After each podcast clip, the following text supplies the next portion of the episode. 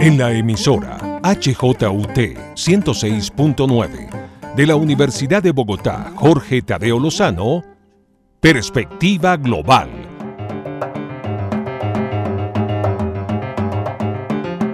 Un análisis a todos los cambios y retos que el siglo XXI le plantea al mundo.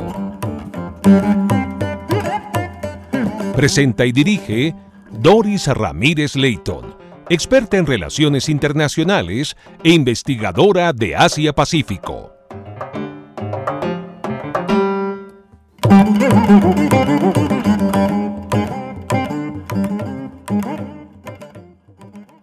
Bienvenidos, amables oyentes de la 106.9. A partir de hoy y todos los sábados de 10 a 10 y 30 de la mañana estaré con ustedes en un nuevo programa que ha tenido a bien hacerlo la Universidad Jorge Tadeo Lozano. Este programa es Perspectiva Global en el que queremos y deseamos darles información sobre lo que viene en el mundo después de la pandemia. Eh, realmente estamos en una crisis muy alta, pero no quiere decir que la crisis está por la pandemia. es una crisis que ya venía, pero que la pandemia la ha acelerado. Y todos estos factores queremos comentarlos, invitar a muchos analistas sobre el tema del nuevo orden mundial y uno de mis primeros invitados, desde luego, es el doctor Jaime Pinzón López, actual presidente del Consejo Directivo de la Universidad Jorge Tadeo Lozano, varias veces rector. El doctor Pinzón López, em, además un gran analista internacional, muy conocedor de la política exterior colombiana, tiene varias publicaciones que más adelante y en otros eh, programas igualmente lo tendremos hablando sobre el futuro de la educación después de la pandemia. Muchísimas gracias, doctor Pinzón, por estar en este primer programa con nosotros, haciendo esta apertura a perspectiva global. Buenos días.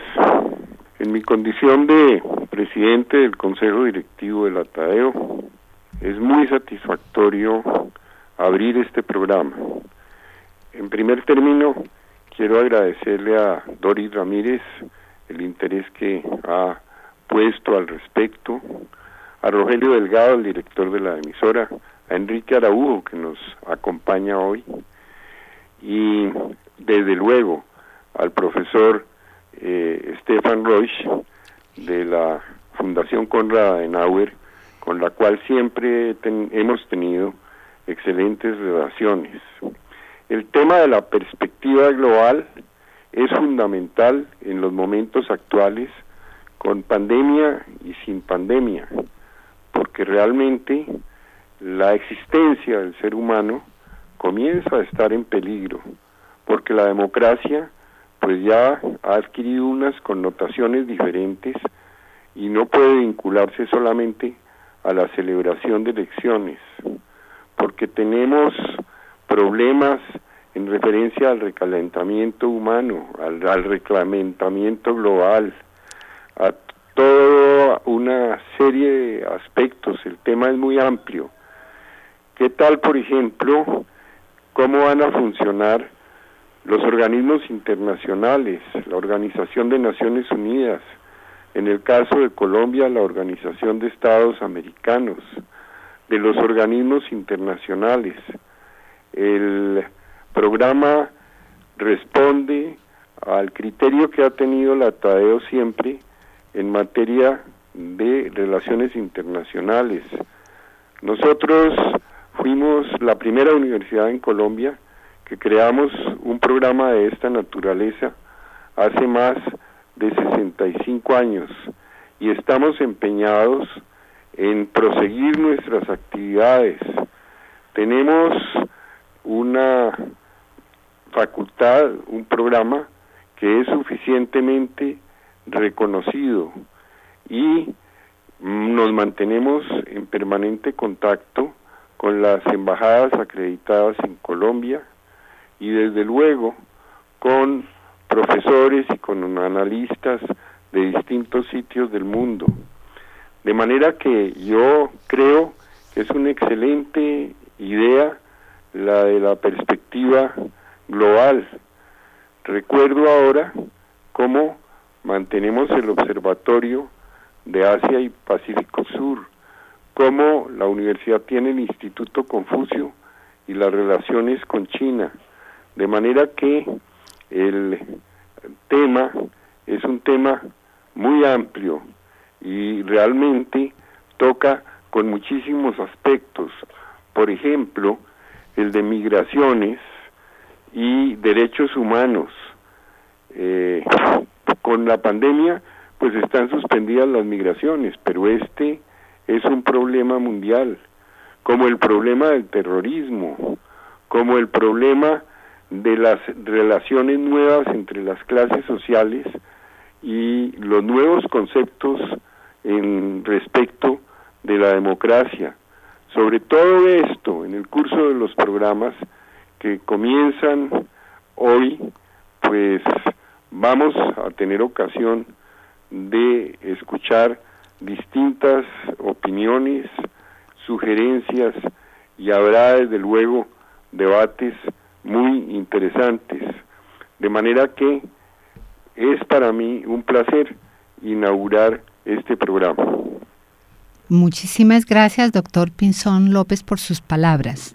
Me gustaría preguntarle, ¿cuál es su análisis? ¿Cómo ve usted qué va a ser el mundo adoptando estas realidades cambiantes? Porque son pues demasiadas cosas, muchos factores que hoy están eh, aflorando en, en todo el planeta como sentimientos antiglobalización, la guerra comercial entre Estados Unidos y China, la pandemia de coronavirus, la interrupción de las cadenas globales de valor, la contención geopolítica de Estados Unidos a China, la defensa del multilateralismo, cambio climático, ola contra el racismo, desigualdades crecientes y las que usted anotaba anteriormente, ¿no? El cambio climático, las migraciones y bueno, serían muchísimas más, pero sobre todos estos factores es que vamos justamente a hablar eh, a lo largo de estos programas en perspectiva global. Pues todos estos puntos que usted ha mencionado tienen relación con la decadencia de la democracia con la desaparición de las ideologías. Realmente ya no existe un capitalismo puro y un comunismo puro. Hasta dónde encontrar un centro social y económico es fundamental, pero esto va unido al cuidado del mundo, porque recuperar ideologías no sirve cuando el planeta, por culpa del hombre, está amenazado y si no lo cuidamos, y realmente nos proponemos eh, contener la destrucción de la flora, de la fauna, eh, la contaminación de los mares, pues difícilmente podrá el hombre subsistir en el planeta. Estos son temas fundamentales que le interesan no solo a los especialistas en derecho internacional, sino a toda la población del mundo y concretamente en el caso nuestro, pues de América Latina y de Colombia.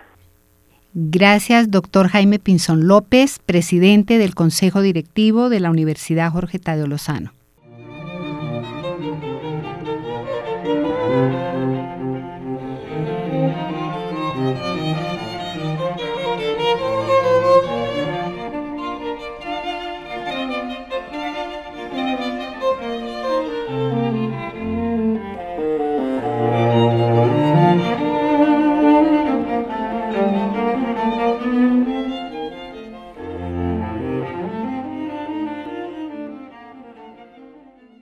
Estefan, buenas tardes. Hoy en Berlín, eh, bienvenido a este programa de Perspectiva Global. Em, quiero contarles a los oyentes que tengo el gusto de tener hoy al señor Stefan Reid, quien es actualmente el representante para Colombia de la Fundación Konrad Adenauer. Estefan Rey es un gran amante de América Latina, un gran, profundo conocedor, diría yo, de la región. Anteriormente, él se desempeñaba como director para América Latina del Departamento de Cooperación Europea e Internacional de la Fundación Konrad Adenauer en Berlín. Hemos escogido también y tengo el gran gusto de presentar a Estefan porque eh, él ha escrito, tiene un excelente documento que fue escrito para un paper grande que se llama Ideas y Debates. Y él lo tituló, ¿Quién puede rescatar el orden mundial liberal? El redescubrimiento de América Latina. Él se pregunta, ¿acompañará la región a Europa en esta tarea? Un nuevo orden mundial en transición. Este documento fue escrito en el, año pasado, en el 2019, pero hoy cobra una gran vigencia por la situación que estamos eh, viviendo en, el mundo. Así que em, con respecto a este documento, eh, yo veía que tanto usted como otros analistas ven una crisis de la democracia, una de las tantas crisis que hay actualmente, y un declive de Occidente. Cuando usted escribió sobre el tema, nadie imaginaba que enfrentaríamos una pandemia de COVID-19.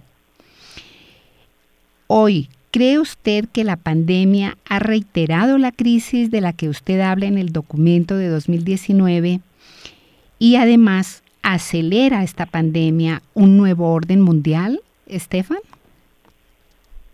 Sí, em, hola Doras. Eh, ante todo, muchísimas gracias por la invitación. Es un placer eh, compartir este espacio con ustedes y con sus oyentes. Y respondiendo a su pregunta, sí, em, pienso que sí, que la crisis del COVID, la pandemia, está agudizando um, muchos desarrollos que ya vimos viniendo um, desde hace un tiempo, ¿no? vemos como un declive del así llamado Occidente. no, no estoy seguro si este término está, está muy bien elegido, a, mí no me gusta tanto eh, pero sí, digamos, como el, el, el, orden mundial que vimos después eh, de la Guerra Fría, em, de la caída del, del bloque soviético, em, un nuevo multilateralismo con un pues dominio de los Estados Unidos, ¿no? Em, ya, ya se venía cambiando y con la, se, se veía también el auge de China, ¿no? Y obviamente con la pandemia eso se ve todavía mucho más. Vemos un declive de los Estados Unidos bajo su presidente Trump, vemos como mm, China como trata de fortalecer su influencia internacional antes de la crisis y después y con la crisis también.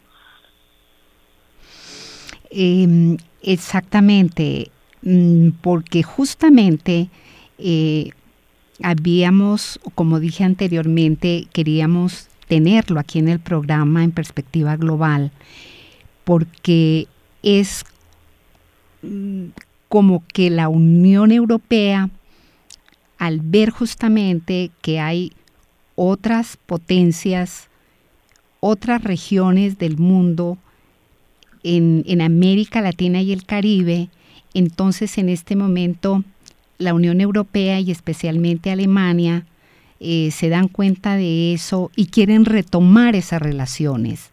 Eh, ¿Usted cómo ve, Estefan, de que esas relaciones de la Unión Europea con América Latina y el Caribe eh, comiencen a ser más concretas y en qué términos van a continuar en, estos en este tema exacto de la Unión Europea y América Latina y el Caribe? Sí, yo pienso que en Europa y en Alemania, pues después de la de la Guerra Fría se olvidó un poco de América Latina. Había como tantos desafíos, había como la reunificación de Alemania y por lo tanto la reunificación de Europa.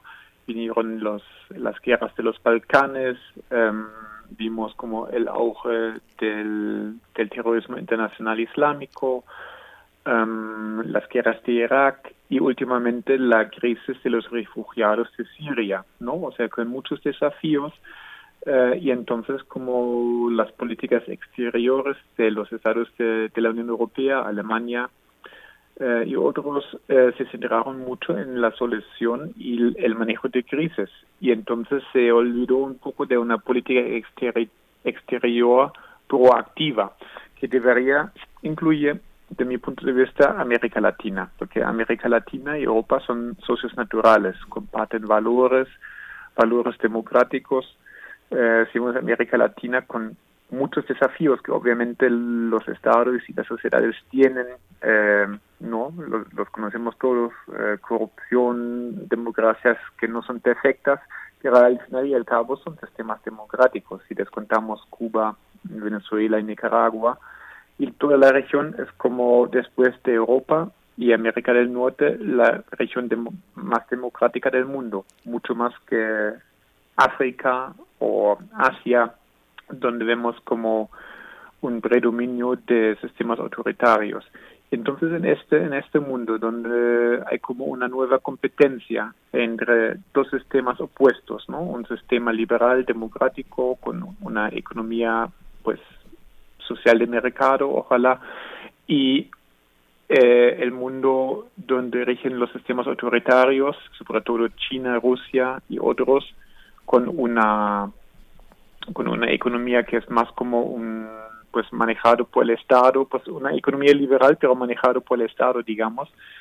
Hay como dos, dos em, sistemas opuestos y entonces la cuestión es si se trata del, del gobierno internacional, de la gobernanza global, cuáles de esos sistemas se puede imponer cuáles de esos sistemas va a poner como las pautas de las relaciones internacionales del, del sistema internacional, ¿no?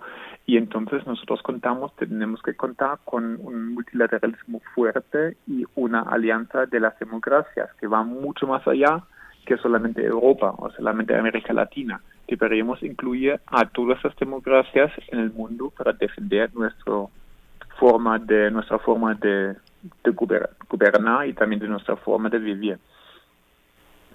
Sí, em, fue verdaderamente pues muy interesante. Yo me di cuenta que el año pasado justamente el ministro de Relaciones Exteriores de Alemania, el señor eh, Heiko Maas, el, en mayo del 2019 hizo justamente ese relanzamiento de las relaciones con la región de América Latina y el Caribe y justamente em, citó, lo reunió a los ministros de Relaciones Exteriores de esta región en Berlín.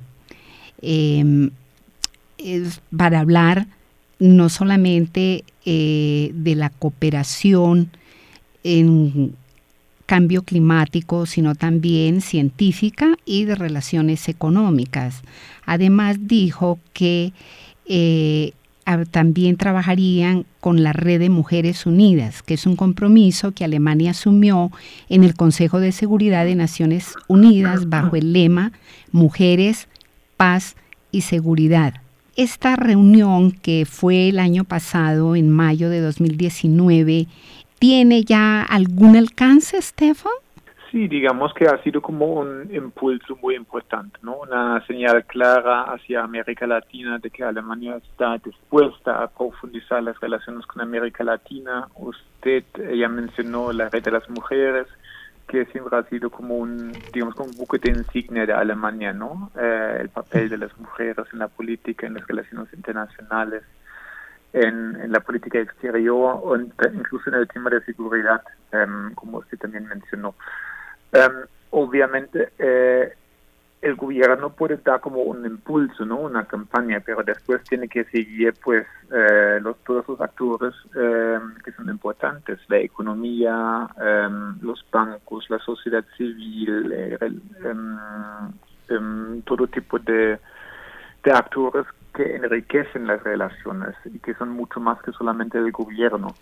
Y ahí creo que sí que se puede trabajar todavía mucho más. Um, si vemos la economía, pues Alemania, Europa, pues no está todavía tan presente en América Latina, todavía no están aprovechando como las oportunidades que existen.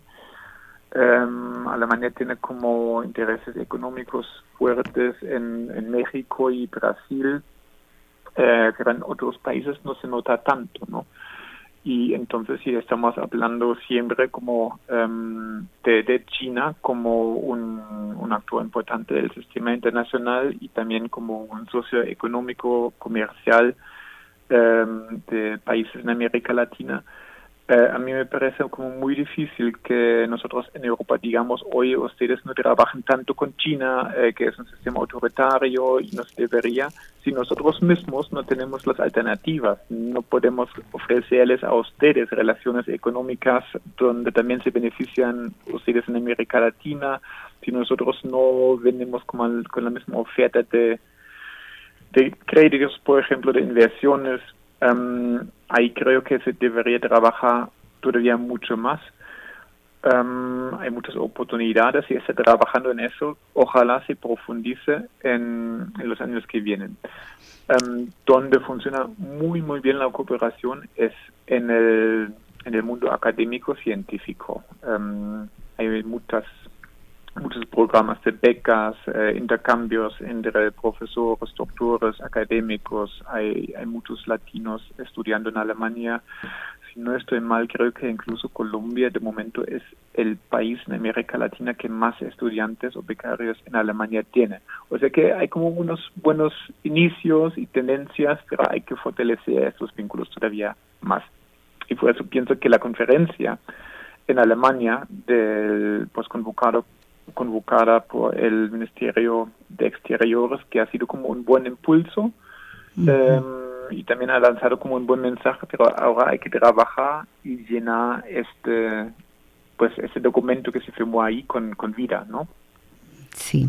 Estefan, en su documento eh, que les comentaba adelante, ¿quién puede rescatar el orden mundial liberal, el redescubrimiento de América Latina? Eh, usted también es crítico ante la integración regional que tenemos en América Latina y el Caribe. E igualmente, muchas otras analistas también coinciden en que no deberían seguir siendo unas integraciones en el papel, y seguir sumando miembros, sino tener una verdadera estrategia política para realizar acercamientos en igualdad de importancia con la Unión Europea. Usted encuentra temas que hoy eh, son importantes para los dos bloques para que finalmente se dé una mayor colaboración. Pero dentro de eso me interesó muchísimo eh, la crítica que usted hace a Argentina, Brasil y México con respecto al G20 y es una realidad. Eh, verdaderamente ellos mm, dentro del propio G20 eh, tampoco tienen una estrategia para tener una mayor concertación dentro de la región América Latina y el Caribe. No, no se ve como una cooperación estrecha entre los tres representantes de América Latina en, el G20, por ejemplo, ¿no? Y tampoco se ve como una, hay como muchos foros eh, internacionales multilaterales donde ustedes encuentran países de América Latina que siempre actúan por sí mismos, pero no buscan tanto como la cooperación y la coordinación con sus vecinos, o no se ven como representantes de la región que tienen que representar intereses y perspectivas que van más allá de su propio país. Um, también creo que es difícil que se entienda por la historia y la cultura. En Europa el proyecto de la Unión Europea nació de una guerra. O sea que empezamos después de, de muchas guerras, de dos guerras mundiales que han tenido su origen en Europa. Eh, y llegamos a un punto donde los dirigentes políticos en su tiempo pensaban que pues ahí no podemos seguir. Montamos un proyecto, un proyecto de paz, eh, un proyecto de construcción de paz, de, de, bienestar para toda Europa y entonces eh, los estados estaban en un punto después de esas guerras donde estaban especialmente Alemania y Francia en un punto donde estaban dispuestos a pasar poderes o una parte de la soberanía nacional a un nivel mm, supranacional, o sea que a la Unión Europea, ¿no? Por ejemplo, si estamos hablando del comercio exterior, el tema de aranceles y eso, hoy en día no se decide ni en París, ni en, París, ni en Berlín, se decide en Bruselas. Esa experiencia no han tenido los eh, países en América Latina, que son em, estados, países que han conseguido su independencia mucho más tarde, eh, en el siglo XIX, ¿no? a mediados del siglo XIX. Y entonces, pues viniendo de esta historia, una colonia, y después consiguiendo la independencia, mucho más difícil pues um, deja otra vez parte de la soberanía, nacional a un ente internacional. Eso se entiende. No obstante, yo pienso que la región sería como socio mucho más atractivo si también hubiera como pues mecanismos de cooperación regional más fuertes, ¿no? Si hubiera verdaderamente como un mercado común, por ejemplo. Eso también eh, le da como más, le daría a la región más, más palanca en, en foros internacionales.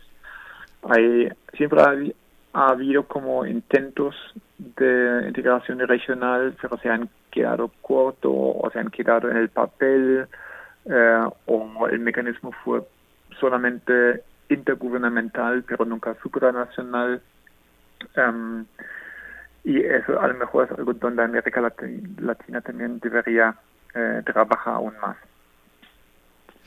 Sí, usted tiene razón y justamente ahora lo hemos visto, ¿no? En la pandemia, cada eh, país mm. trabaja, ha trabajado el tema como ha podido, pero realmente por más esfuerzos que se han hecho en el tema de la integración, la Alianza del Pacífico, el tema de Mercosur eh, y muchas otras alianzas o cooperaciones que ha habido en América Latina y el Caribe, pues hasta el momento eh, no dan los resultados que, que, serían propicios para poder trabajar mejor con otras regiones. Así que me, me pareció muy interesante escuchar, escucharlo a usted al respecto. Eh, la Unión Europea en ese sentido pues es muy muy importante que tiene un centro donde se pueden definir ya muchas cosas del bloque. En América Latina, mm. como le digo, los esfuerzos aún no, no, no dan para tener esa posibilidad, ojalá en un futuro. Mm. También, Estefan, encuentro muy interesante en su documento sobre el término que usted ya lo había nombrado antes, que es el término Occidente frente a los países del Asia y el Pacífico que también quisieran ustedes eh, reunir, como podría ser Corea del Sur y, Japón. Eh, ¿Usted cree que ese tipo de referencias estarán mandadas a recoger en un inminente nuevo orden mundial? Pues eh, para mí el término Occidente todavía se queda como la Mm, logía de la de la Guerra Fría, ¿no? Es como fue como entonces eh, una competición del este contra el occidente y ganó supuestamente el occidente y el occidente incluye como pues en Norteamérica, Estados Unidos, Canadá, Europa y después Nueva Zelanda y Australia. Eh, bien, pero excluye muchos actores, excluye muchos actores importantes, excluye, en, mi opinión, parte de América Latina, que no se definen como, tanto como Occidente, a lo mejor excluye democracias en, el Pacífico, como Japón, Corea del Sur y otras. Y yo pienso que deberíamos como pensar un poquito más hacia el futuro y dejar esos términos detrás de nosotros porque son excluyentes y deberíamos pensar más en conceptos incluyentes, además en un contexto global donde vemos que los que las democracias están bajo presión, bajo una fuerte presión, ¿no? Entonces también deberíamos pensar en conceptos que incluyen, que, que tienen puentes entre las democracias en Europa, en Asia, América Latina, América del Norte, algunos países de África, que sea algo incluyente. Lo mismo me pasa con el término de relaciones transatlánticas. Si alguien habla en Europa eh, de relaciones transatlánticas, siempre se piensa en las relaciones entre Estados Unidos y Europa es muy excluyente también. Es que transatlánticas incluye África y América Latina, obviamente. Entonces siempre, pues desde la Fundación Konrad Adenauer y yo también estamos trabajando también para cambiar un poco como la perspectiva, para que se hable más de alianzas de democracias, menos de Occidente. Y si uno habla de relaciones transatlánticas, que automáticamente también se piense en relaciones con América Latina. Excelente, Estefan. Y finalmente debemos, eh, debo despedirlo, pero no antes de comentarle sobre el tema que usted también habla en su documento sobre Alexander von Humboldt. Em, porque justamente la Universidad Jorge Tadeo Lozano fue fundada a partir de la expedición botánica, así que hemos encontrado muy, muy interesante su documento, Estefan. Eh, quiero agradecerle su participación en perspectiva global y espero volver a tenerlo en este programa en una próxima oportunidad. Muchas gracias, Doris. Muchas gracias por la invitación. Ha sido un placer.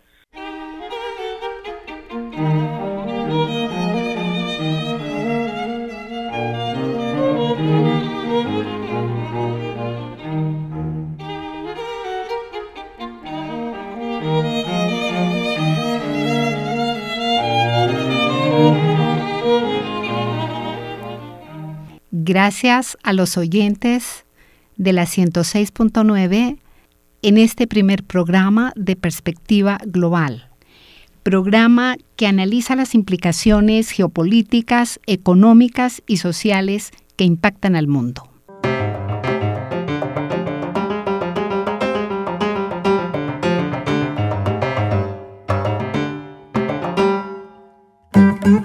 En la emisora HJUT 106.9 de la Universidad de Bogotá, Jorge Tadeo Lozano, Perspectiva Global.